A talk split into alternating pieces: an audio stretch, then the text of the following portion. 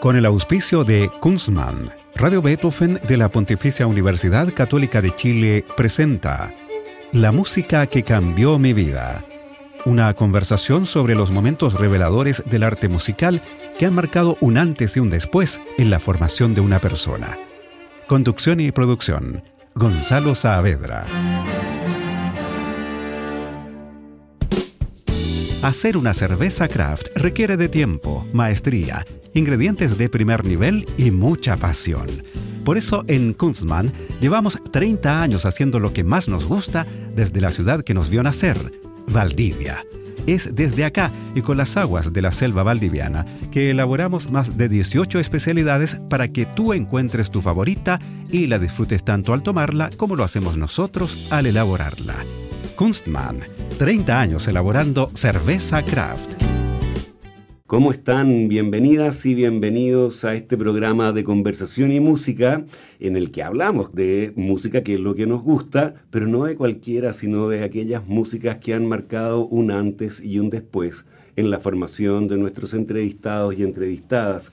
Hoy estamos con el director de orquesta Rodolfo Sanguimbeni, director titular de la Orquesta Sinfónica Nacional de Chile. ¿Cómo está, maestro? Muy agradecido, don Gonzalo, y muy agradecido a usted, a la radio, por este privilegio de compartir este momento con usted y de haberme hecho pensar y no recordar, sino revivir esa música que cambió mi vida. Ah, muy bien, ya vamos a ver cuál es esa selección. Primero tenemos que decir que el director Rodolfo Sanguimbleni nació en Barquisimeto, en el estado de Lara, en Venezuela, en 1962. Inició sus estudios musicales en su ciudad natal y fue miembro fundador de la Orquesta Sinfónica de Lara como trompetista. Sí, ese fue mi primer instrumento. En esa época se empezó a a crear lo que hoy se conoce como el sistema a nivel mundial. Y yo siendo de la provincia, fui de los fundadores de la provincia. Recuerdo ese primer día donde pues estando en la escuela de música nos dijeron, mañana viene la orquesta juvenil a tocar en Barquisimeto y viene el doctor Abreu y después de ese día pues el maestro José Antonio Abreu pues de alguna manera nos cambió la vida con la música claro que con la creación del sistema. Claro que sí vamos a hablar de eso. Así que la trompeta fue su primer instrumento. Y a qué edad comenzó el primer instrumento oficial, porque en casa, siendo de familia, yo nací en Venezuela, pero mi familia es europea, mi padre era italiano y mi madre española, se conocieron en Venezuela. Mi padre era un hombre fanático de la música, él venía de un pueblo, una persona completamente campesina, y él se enorgullecía mucho de eso pero a través de la vida que recuerdo con tanto cariño, pues vi que fue esas personas que a través del arte, a través de la literatura, a través de la música, de la pintura, etcétera, cambió su vida y se nutrió. Y él tenía esa pasión, fue a Venezuela, quiso estudiar música, el tiempo, el dinero no le daba, etcétera, pero logró su objetivo. Mis hermanos, que son dos, y yo somos los tres músicos. Mi hermano mayor fue violinista de la Simón Bolívar por mucho tiempo y ahora está dedicado a la docencia universitaria. Mi hermano menor es la viola solista del Teatro San Carlos de la Ópera de Lisboa. Y bueno, yo estoy acá con la Orquesta Sinfónica Nacional de Chile y la Orquesta Sinfónica Municipal de Caracas. Oiga, y de ser un trompetista, ¿cómo se empezó a forjar la vocación por ser director? Se forjó porque después de ese concierto, tocando con 20, 30, 40, 50, siempre me fijé en el director. Y después de que vi ese concierto, pues obviamente fui a mi casa y había algunos discos. Mi padre tenía una bonita colección de discos y me encontré dirigiendo los discos. Tenía con un palo de madera. Además hay una historia, unos viejos muebles de mi padre estaban llenos de pasta, de espaguetis por dentro. Y es que las pastas eran mis batutas. Y cuando se rompían y venía alguien para que no me diera vergüenza, las metía dentro del mueble. Así que eso lo supimos 20 años después. Muy bien. Bueno, y con esa vocación de director, usted se fue a estudiar a la Royal Academy of Music de Londres, donde se formó con los maestros Colin Metters, John Carreyrou y George Hurst, de quien hablaremos en este programa, y se graduó con honores. Luego fue alumno del maestro Franco Ferrara en la Academia Santa Cecilia de Roma, fue primer finalista en el concurso internacional de directores de orquesta de Besançon en Francia y desde que volvió a Venezuela en 1987 ha sido director asociado de la Sinfónica de Caracas y de la Sinfónica de Venezuela, director artístico fundador de la Sinfónica Gran Mariscal Ayacucho y director musical del Teatro Teresa Carreño en Venezuela. Ha dirigido en varias ciudades europeas y centro y sudamericanas y ha sido profesor en la Universidad Nacional Experimental de las Artes, en la Fundación Musical Simón Bolívar y en la Escuela de Música del Mozarteum de Caracas. Usted ha participado activamente, primero como ejecutante en Lara y luego como maestro de dirección en el Sistema Nacional de Orquestas y Coros Juveniles e Infantiles de Venezuela, concebido y fundado por José Antonio Abreu, a quien usted recordaba al comienzo de esta entrevista. ¿Cómo está el sistema hoy? Bien, sabemos que Venezuela pasa por un momento político complicado, pero la fuerza del sistema, todo lo que imprimió José Antonio Abreu, la fuerza, los contactos, etcétera, creó en Venezuela un patrimonio importantísimo, que se convirtió en eso que empezamos muy pocos y se, se multiplicó por muchas personas. Fueron muchas las familias que se involucraron con la música y hoy por hoy la música es un patrimonio nacional muy importante, que a pesar de las dificultades sigue con mucha fuerza y está con buena salud, con los problemas económicos que tenemos todas las orquestas, etcétera, pero con una buena salud artística. Bueno, hay que decir también que el maestro Sanguimbleni ha recibido numerosos reconocimientos. En 1999 obtuvo el premio Director de las Américas aquí en Santiago de Chile. Así es como conoció la Orquesta Sinfónica de Chile, como se llamaba en aquel momento, que no tenía eh, sustantivo nacional. Y parte del premio fue el mejor premio que se le puede dar a un director de orquesta joven, la oportunidad de dirigir un concierto con la orquesta. Eso se repitió en varias oportunidades a través de unos 20 años. Y bueno, uno de los privilegios de la vida, pues me pidieron ser su director titular y realmente muy agradecido y por sobre todo muy privilegiado de estar al frente y lo digo con mucha propiedad de una de las mejores orquestas del continente. Cuando me refiero no hablo solamente de Latinoamérica, me voy hacia los Estados Unidos y todo, y lo digo con mucha propiedad.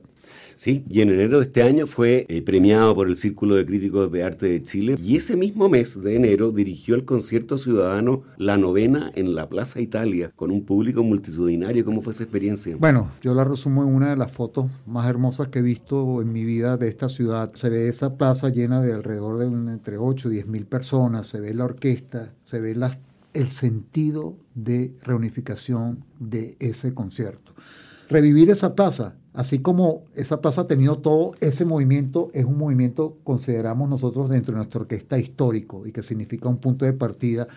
En estos momentos donde ya falta poco para que se nos inaugure la nueva sede en Vicuña Maquena 20, que ese será el mejor regalo que tendrá la Orquesta Sinfónica Nacional de Chile en su poco más de 80 años de historia. ¿Para cuándo está pensada la inauguración de ese teatro? Bueno, es difícil decirlo y decirlo públicamente, pero nosotros esperamos hacer pruebas el año que viene.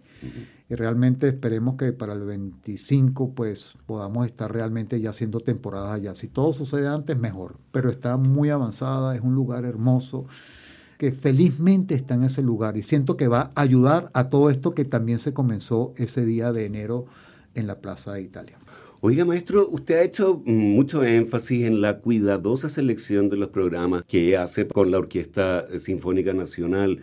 ¿Cómo se decide esa programación? Porque una cosa es tocar música más conocida y aceptada, es decir, constatar audiencias, y otra, de mayor responsabilidad cultural, que es crear audiencias. ¿Dónde está ese equilibrio? es una preocupación grande siempre. Estructurar una temporada implica muchas cosas implica lo que está solidificado dentro de un repertorio, Beethoven, Brahms, etc. Obviamente ese es el pan nuestro de cada día. Pero no todo eso puede ser ese tipo de menú. Y voy a dar un buen ejemplo que es lo que comenzó nuestra temporada este año. Nosotros tocamos la primera sinfonía de Mahler, tocamos Tchaikovsky, pero también tocamos Lutoslavski con Luz Alberto Latorre, extraordinario pianista. Después hicimos Ravel, Mi Madre la Oca, hicimos la séptima sinfonía de Beethoven, una obra del maestro Solovera. Entonces ahí hay un menú amplio. Claro, de eso se trata. ¿Qué le parece que vayamos a su selección? Por favor. La primera obra que eligió el maestro Sanguin Beni es el concierto para trompeta en mi bemol mayor de Joseph Haydn. ¿Cómo es la historia? La historia es mi padre, hombre que vino del campo y que tenía ese interés, que alguien le dijo que la música era buena, que el arte era bueno, etcétera, realmente era apasionado por la música. Y él generalmente ponía música, pero recuerdo este domingo que simplemente desperté, tendría que 10, 11 años o algo por el estilo, y suena una música fantástica, gloriosa, y realmente, no sé, me cambió, esto es demasiado. Fui a ver y recuerdo la carátula del disco. No vi mayores detalles, sino la carátula. Con el tiempo ya empecé a estudiar música, ya sabía que era el concierto de Haydn de trompeta, ya sabía quién lo tocaba, Bernard Jan Tutó, y lo dirigía Curredel con la Orquesta Pro Arte de Música. Y esta grabación que, que, le, que le presenté a usted para que la escuchen es la de ese mismo disco en una versión ahorita pues que está remasterizada. Así que la recuerdo con mucho cariño. Ese domingo de la mañana fue uno de los más dulces despertares que he tenido en mi vida. Muy bien, vamos a escuchar el primer movimiento de este concierto que está marcado como Alegro, es el concierto para trompeta en mi bemol mayor de Joseph Haydn. El solista es Bernard Janutot, la orquesta de cámara Pro Arte de Múnich dirigida por Kurt Redel. Exactamente.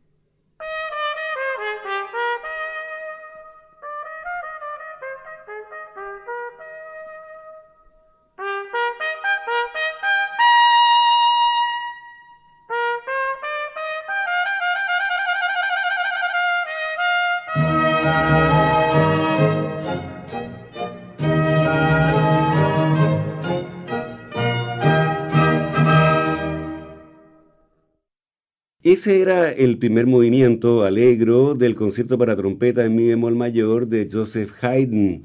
Estamos con el director titular de la Orquesta Sinfónica Nacional de Chile, el maestro Rodolfo Sanglimbeni, en la música que cambió mi vida en Radio Beethoven. Nos cambiamos de época, pero no de instrumento, a pesar de que vamos a ver que hay algunas diferencias entre la trompeta para la que escribió Johann Sebastian Bach, ¿no es cierto?, como uno de los solistas de su concierto de Brandeburgo número 2 en Fa mayor, y el que acabamos de escuchar. Eh, usted eligió como segunda obra para este programa justamente ese brandenburgués. ¿Por qué, maestro? Ese es otro momento donde ya estaba involucrado, ya el maestro José Antonio Abreu había venido a Barquisimeto y había creado la Orquesta Sinfónica Nacional Juvenil. Y recuerdo pues que ya tocando en la orquesta empezamos a tocar música barroca, me llamaba mucho la atención la música clásica, la música barroca, Beethoven, etc. Y los Brandenburgos empezaron a sonar. Y tocando trompeta rápidamente nos dimos cuenta que esta pequeña trompeta, como usted bien dice, una trompeta completamente diferente, una trompeta muy aguda. Y eso era una combinación de flauta, trompeta, el violín y el oboe, una combinación mágica de instrumentos. Y escuché eso en algún momento que alguien habló de eso y encontré el disco que tenía los seis Brandenburgos. Y mi mayor sorpresa fue que quien tocaba la trompeta es Pierre Thibault, nuestro maestro en el primer curso de verano que el doctor Abreu nos llevó a Niza, en Francia, después eventualmente a Venecia, que fuimos con la orquesta juvenil. Y conocerlo a él, obviamente, que nos dio otra dimensión del mundo, verlo tocar en conciertos, etc. Ese disco me impresionó tanto. Yo me hice el propósito de que no me iría a acostar nunca más en mi vida sin escuchar el concierto de Brandenburgo. Eso no me ha durado 60 años o 50 años de, de música que tengo ahora, pero por mucho tiempo ese concierto lo escuché. Lo escuchaba todas las noches como una especie de mantra, me transportaba. Y esta grabación es muy especial con el maestro Richter, que hacían el Bach, no como se hace ahora, como una manera especialista, con pocos músicos, etc. O sea, con una orquesta muy grande, con una sonoridad hermosísima. Y Pierre Thibault es un gran virtuoso de la trompeta ese disco me cambió la vida. Muy bien, bueno, escuchemos entonces el primer movimiento que no tiene indicación, pero se toca siempre como un alegro, ¿no así? Exactamente. Los solistas son Hans-Heinz Schnerberger en violín, Hans-Martin Linde en flauta, Manfred Clement en oboe, Pierre Thibault en trompeta, Hedwig Bilgram en órgano y la orquesta Bach de Múnich, dirigidos por Karl Richter.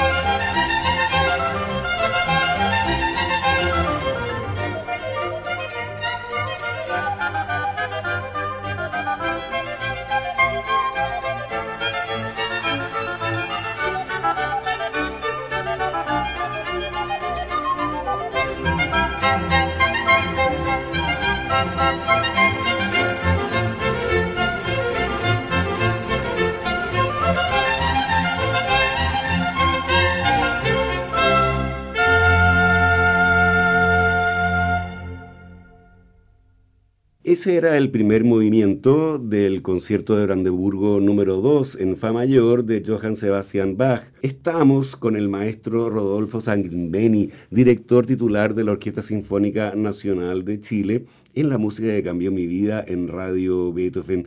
Oiga, maestro, a mí siempre me ha llamado la atención la dedicatoria de los seis conciertos brandenburgueses que escribió Bach en 1721 al Margrave de Brandeburgo, cuando el compositor era maestro de capilla en Köthen. Entre otras cosas le dice, me he tomado la libertad de hacer mi más humilde deber a su Alteza Real con los presentes conciertos que he adaptado diversos instrumentos rogando humildemente a Su Alteza que no juzgue su imperfección con el rigor de ese gusto exigente y sensible que todo el mundo sabe que él tiene para las obras musicales.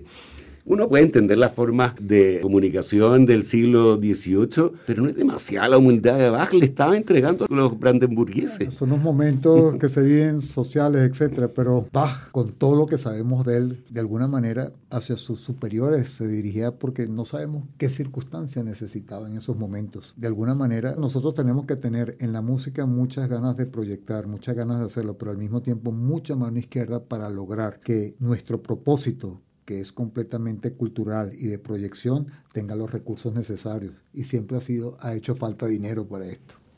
Bueno, vamos a la siguiente obra en su lista, maestro. Es la última sinfonía de Brahms, la cuarta, que tiene el opus 98 y que fue comenzada en 1884, apenas un año después de terminar la tercera.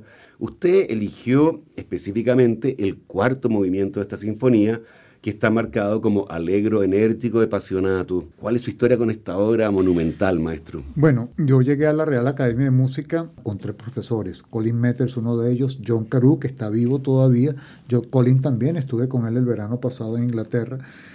Y mi maestro George Hurst, que él venía a varias visitas era un hombre muy a la antigua, muy hecho ese tipo de enseñanza de director muy fuerte, donde realmente no tenía ningún tipo de condescendencia. Debo decirle que me dio mucho tiempo, o sea, me hizo pasar malos ratos dentro de todo. Era una exigencia muy grande, desde cosas musicales hasta cosas como que bajarme del podio y decirme, no, pero ¿por qué, maestro? Me dice, porque uno no dirige una orquesta sin afeitarse. Yo me imagino que yo andaba con los pelos así, todo de los años 80, etcétera, todo eso, y me dijo, no, ese es nuestro altar, ese es nuestro lugar, y todo es...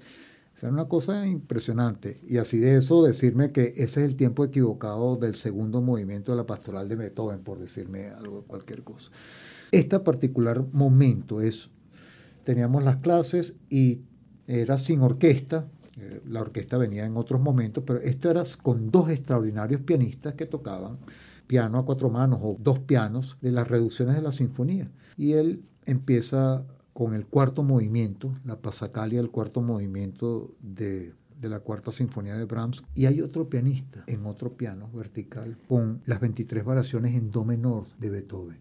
Entonces, buenas tardes, vamos a comenzar la sesión de hoy y el pianista toca todas las variaciones. Y uno dice, vinimos a escuchar Brahms, porque venimos a escuchar música de piano. Bien, toquemos ahora Brahms, basado en un coral de Bach, arranca Pasacalia, toca el tema, toca el tema. Primera variación, primera variación.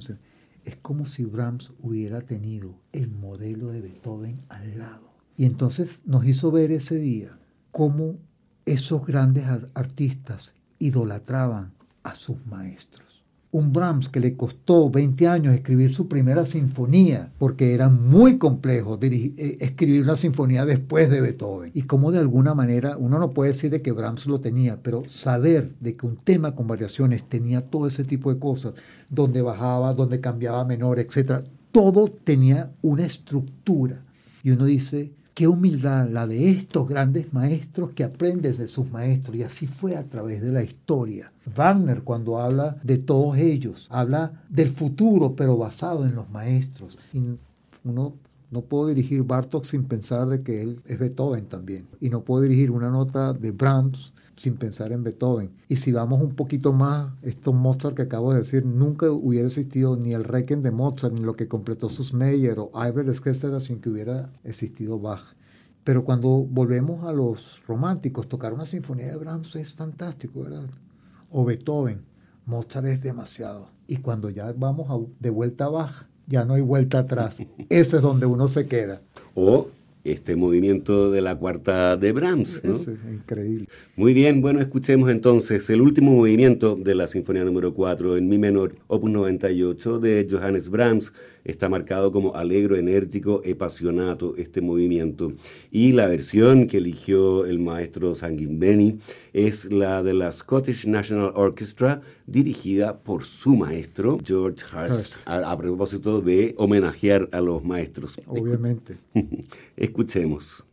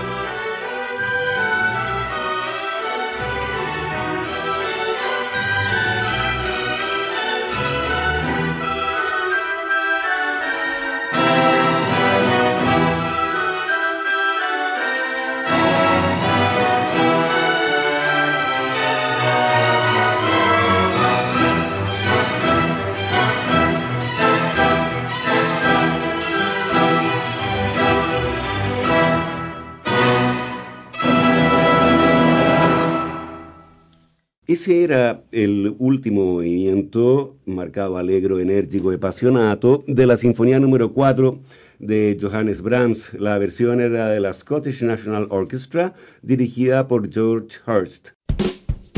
Hacer una cerveza craft requiere de tiempo, maestría, ingredientes de primer nivel y mucha pasión. Por eso en Kunstmann llevamos 30 años haciendo lo que más nos gusta desde la ciudad que nos vio nacer, Valdivia. Es desde acá y con las aguas de la selva valdiviana que elaboramos más de 18 especialidades para que tú encuentres tu favorita y la disfrutes tanto al tomarla como lo hacemos nosotros al elaborarla. Kunstmann, 30 años elaborando cerveza craft. Estamos con Rodolfo Sanglimbeni, el maestro director titular de la Orquesta Sinfónica Nacional de Chile en la música que cambió mi vida en Radio Beethoven. Oiga, ¿y su maestro Harris dirigía esta sinfonía con o sin partitura? Tengo una anécdota y se la voy a comentar. Nos dice, quiero que hagamos el concierto de violín de Brahms, la solista va a ser tal persona, etcétera, pero quiero que se lo sepan de memoria. Entonces hubo otro compañero que hacía el primer movimiento, se levanta quita el atril y empieza a dirigir un par de compases y mi maestro lo para. ¿Y dónde está tu partitura? Maestro, usted nos dijo que no lo aprendiera a memoria, sí, pero no dije que lo dirigieran sin partitura. Con o sin partitura, uno se debe saber el concierto. Esa fue la lección. Bueno, nos cambiamos completamente de registro ahora porque de Brahms nos vamos a un joropo, tal vez el más famoso de los joropos que se han compuesto nunca, porque se trata de Alma Llanera, con música de Pedro Elías Gutiérrez y letra de Rafael Bolívar Coronado. Se escuchó por primera vez en el Teatro Nacional de Caracas el 19 de septiembre de 1914 como parte de una zarzuela con el mismo título y se convirtió rápidamente en el segundo himno nacional de Venezuela con enorme popularidad internacional. Esa música realmente representa a Venezuela en el mundo y obviamente de muchos joropos, obviamente ese es uno del tipo estilizado, pero que realmente se puede tocar con los tres instrumentos tradicionales, el arpa, el cuatro y las maracas, o se puede tocar con una orquesta sinfónica.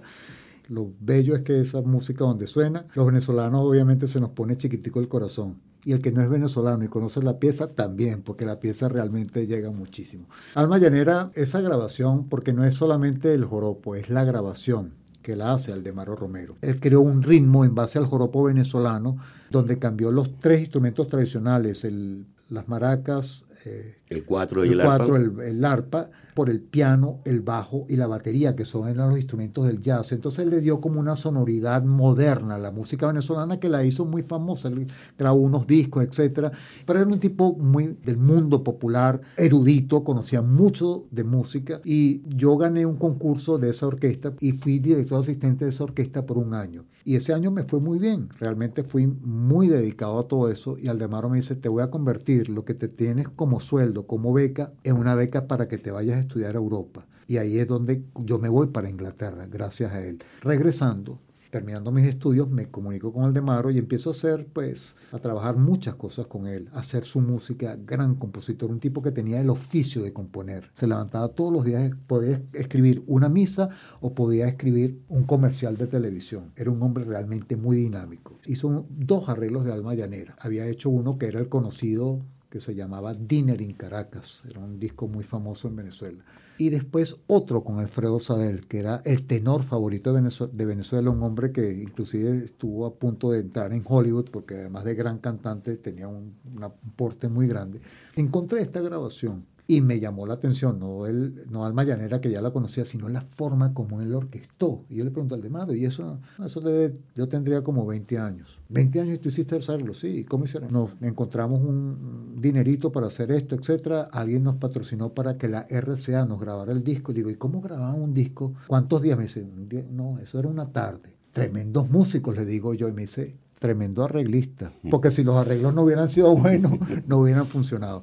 Bueno, este arreglo a los 20 años es un conocimiento de la orquesta orquesta, era una orquesta pequeña, de, ese tipo de orquesta que llamaban de salón, de unos 40 músicos, y él tocando al piano, un arreglo hermosísimo que me llega al corazón, porque además es nuestro joropo orquestado fantástico. Igual se puede escuchar un grupo pequeño, pero escucharlo con, con un sonido, digamos, sinfónico, me transportaba a una Venezuela de la cual me siento feliz y orgulloso de ser.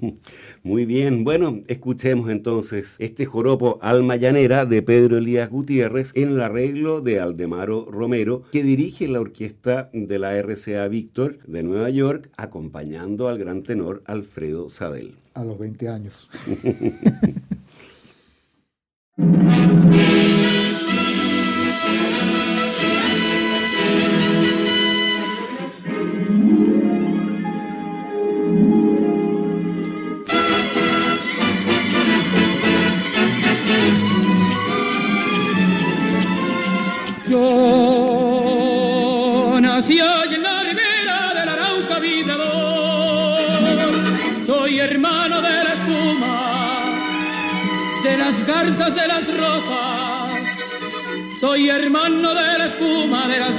de las rosas y del sol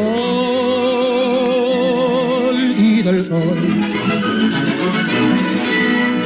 Me arrulló la viva diana de la brisa en el palmar y por eso tengo el alma como el alma primorosa y por eso tengo el alma como el alma primorosa del cristal,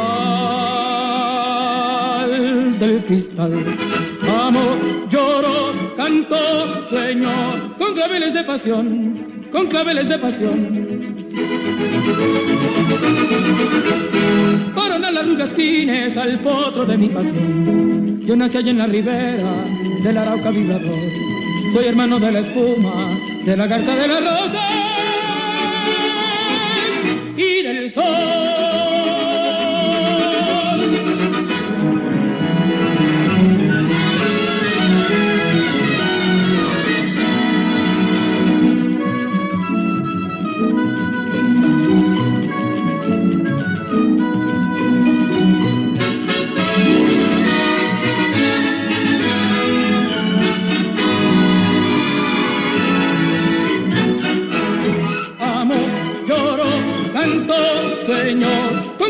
Pasión, con claveles de pasión. Fueron a las rubias fines al potro de mi pasión. Yo nací allá en la ribera del Arauca vibrador. Soy hermano de la espuma, de la garza de la rosa.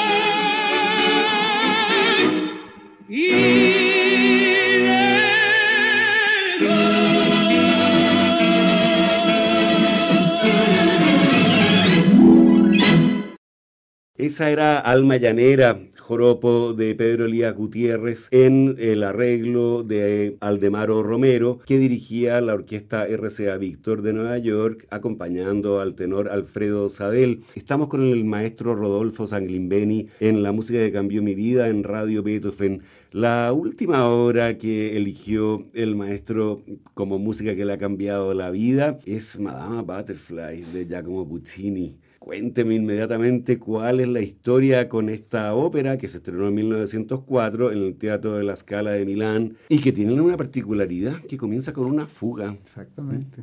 Bueno, en nuestra ciudad de Barquisimeto, que no es una ciudad pequeña, pero no es una ciudad que tuviera una tradición orquestal, había un maestro que de tanto en tanto hacía espectáculos de zarzuela de ópera. Entonces mi papá, obviamente, que si en su ciudad había ópera, el todo lo que fuera italiano era lo mejor.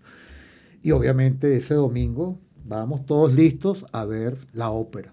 Y empieza todo aquello y ver la escenografía, ver la cantante. Algo habíamos escuchado porque la historia ya no la sabíamos. El teniente norteamericano, etcétera, todo esto, el harakiri, todo eso nos llamaba, o sea, nos había, la novela ya la teníamos preparada en la cabeza. Ver que eso tomó vida en no sé qué buena o mala función, no sé, me imagino que no sería una cosa porque realmente era una orquesta así como de último minuto, etcétera, pero había ópera. Y bueno, regresábamos y a buscar en los discos y estaba Madama Butterfly, Renata Tebaldi, Carlo Bergonzi, Angelo Mercuriali, Enzo Sordello, nunca se me olvidan los nombres, la foto, todo. Con el tiempo de tanto escucharla, como tenía el libreto en los discos, eh, aquella época venían los libretos. Me aprendí todas las letras. Entonces yo todos los roles masculinos, el primer acto me lo sabía. Mm. Entonces la ponía y una vez era Pilkington, la otra vez era eh, Goro, la otra vez era Sharpless. Y me lo sabía todos los tres, etcétera. Y cantaba el dúo con Butterfly, etcétera todo eso de manera diletante. Estaría empezando a, leer música, a estudiar acordeón, pero ese, esa sonoridad me envolvió. Yo nunca, o sea, en esa época no sabría ni que era una fuga, ni que era nada. Simplemente la sonoridad, el coro, y además las fotos y todo ese tipo de cosas atesoraba eso. Pero es que la ópera, mi papá nos las metió a todos nosotros. Yo tuve y espero tener esa vida grande, dedicarme a todo eso, como lo hice en el Teatro Teresa Carreño en su momento mejor que tuvo hace muchos años. Y obviamente hice Butterfly varias veces, parte de mi repertorio. Después de esa música, cuando fui a Italia a trabajar con Franco Ferrara, como usted bien lo mencionó al principio, y bueno, obviamente vamos a la Casa Ricordi, que es el templo, además del Vaticano, está la Casa Ricordi. y cuando veo la partitura de Butterfly en una edición de lujo, con letras doradas, forrada, etc., cuando llegué a mi casa y empecé a ver esa música escrita, porque ya podía leer partituras, entonces me di cuenta que lo que entraba por los oídos realmente cuando uno lo veía escrito se magnificaba. Y ahí empezó mi amor por Puccini. Yo me llamo Rodolfo por la Bohème, o el Turandot, o Sor Angélica, o Giannis Kiki, o sea, Puccini cambió la vida. Y esa obra en particular porque fue como la que me abrió a ese mundo, a esa sonoridad, a esa partitura donde en un compás puede haber cinco indicaciones como sfiorando, floreciendo, una palabra tan bella, que eso no significa sino que la música florezca, una cosa tan pucciniana, tan poética. Además, mi esposa que es médico, pero fue flautista. Yo la conocí en la Orquesta Gran Mariscal de Acucho como flautista y nos conocimos, nos enamoramos, etcétera, eventualmente. Y recuerdo, y hay una foto hermosísima donde se ve toda la orquesta del foso, yo dirigiendo, y la escena arriba en, en ese momento del coro Boca Chiusa, donde está Butterfly tranquilo, etcétera. Y se ve mi esposa tocando la flauta y estaría embarazada de ocho meses o algo por el estilo. Y bueno, esa niña que es mi hija Manuela, la primera que nació, pues en la panza de su madre escuchó esta maravilla en cuatro o cinco funciones que hicimos de Butterfly. Mm. Mm. Tulio Serafín dirigiendo esa uno de mis héroes. Así es, esa es la versión que eligió usted con los... Esa es la eh, que había en mi casa, qué, buena, qué buen gusto tendría mi padre. Él iba y buscaba los discos, de hecho mi mamá se los reclamaba y nosotros no decíamos nada porque él entraba por la puerta del garaje con una caja de discos y yo, tu mamá. Muy bien, bueno, escuchemos el comienzo de esta ópera llamada Butterfly de Giacomo Puccini. El elenco lo conforman los solistas que usted nombraba y la orquesta es la de la Academia Santa Cecilia de Roma, dirigida por Tulio Serafín.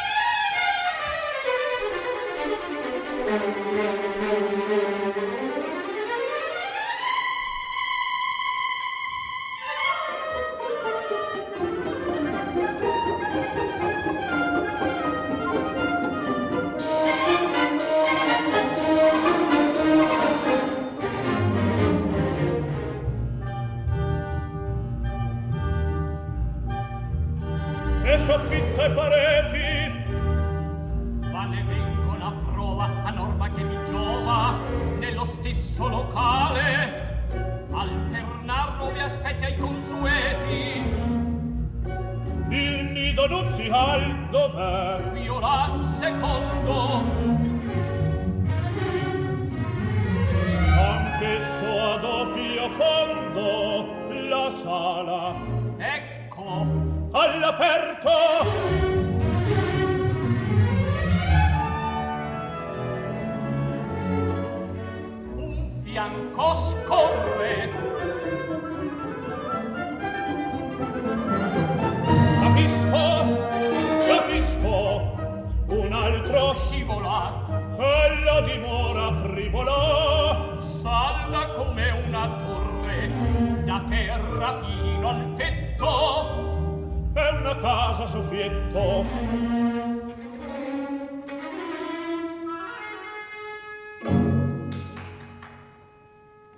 Esos eran los primeros minutos de Madama Butterfly de Giacomo Puccini y la orquesta de la Academia Santa Cecilia de Roma, todos dirigidos por Tulio Serafín. Llegamos así al final de este programa en el que estuvimos con el maestro Rodolfo Sanglimbeni, director titular de la Orquesta Sinfónica Nacional de Chile. Le quiero agradecer, maestro, por esta conversación que ha sido súper interesante, por haber compartido con nosotros estos significados especiales que tienen estas piezas para usted. Sí, es son momentos imborrables de mi vida. Después que esto que se sembró hace poco más de 20 años en Chile ahora sea pues mi principal fuerza artística en estos momentos en una orquesta a la cual tengo profundo cariño desde hace mucho tiempo, pero por sobre todo profundo agradecimiento. Fue la primera orquesta que me ofreció trabajar fuera de mi país y que sea hoy por hoy director titular, pues siento como un privilegio de mi vida y bueno, larga vida para este movimiento grande musical de este país y del mío, de donde vengo, que sabemos que la música es tan importante. Así es, larga vida para la música. Muchas gracias, maestro. Antes de irnos, recordamos que este viernes y sábado a las 19.30 estará el maestro Sanglin Beni frente a la Orquesta Sinfónica Nacional en el Teatro de la Universidad de Chile con un programa con obras de Berlioz y Richard Strauss. Y a ustedes los dejamos convidados para una nueva versión de este programa el próximo lunes a las 20 horas. Recuerden que pueden escuchar este capítulo y los otros que han sido emitidos en forma de podcast en nuestro sitio web beethovenfm.cl y también en Spotify buscando la música que cambió mi vida. No dejen nuestra sintonía porque ya viene puro jazz con nuestro amigo Roberto Araona. Muy buenas noches. Hacer una cerveza craft requiere de tiempo, maestría, ingredientes de primer nivel y mucha pasión. Por eso en Kunstmann llevamos 30 años haciendo lo que más nos gusta desde la ciudad que nos vio nacer, Valdivia. Es desde acá y con las aguas de la selva valdiviana que elaboramos más de 18 especialidades para que tú encuentres tu favorita y la disfrutes tanto al tomarla como lo hacemos nosotros al elaborarla. Kunstmann, 30 años elaborando cerveza craft. Con el auspicio de Kunstmann, Radio Beethoven de la Pontificia Universidad Católica de Chile presentó La música que cambió mi vida. Una conversación sobre los momentos reveladores del arte musical que han marcado un antes y un después en la formación de una persona. Conducción y producción. Gonzalo Saavedra.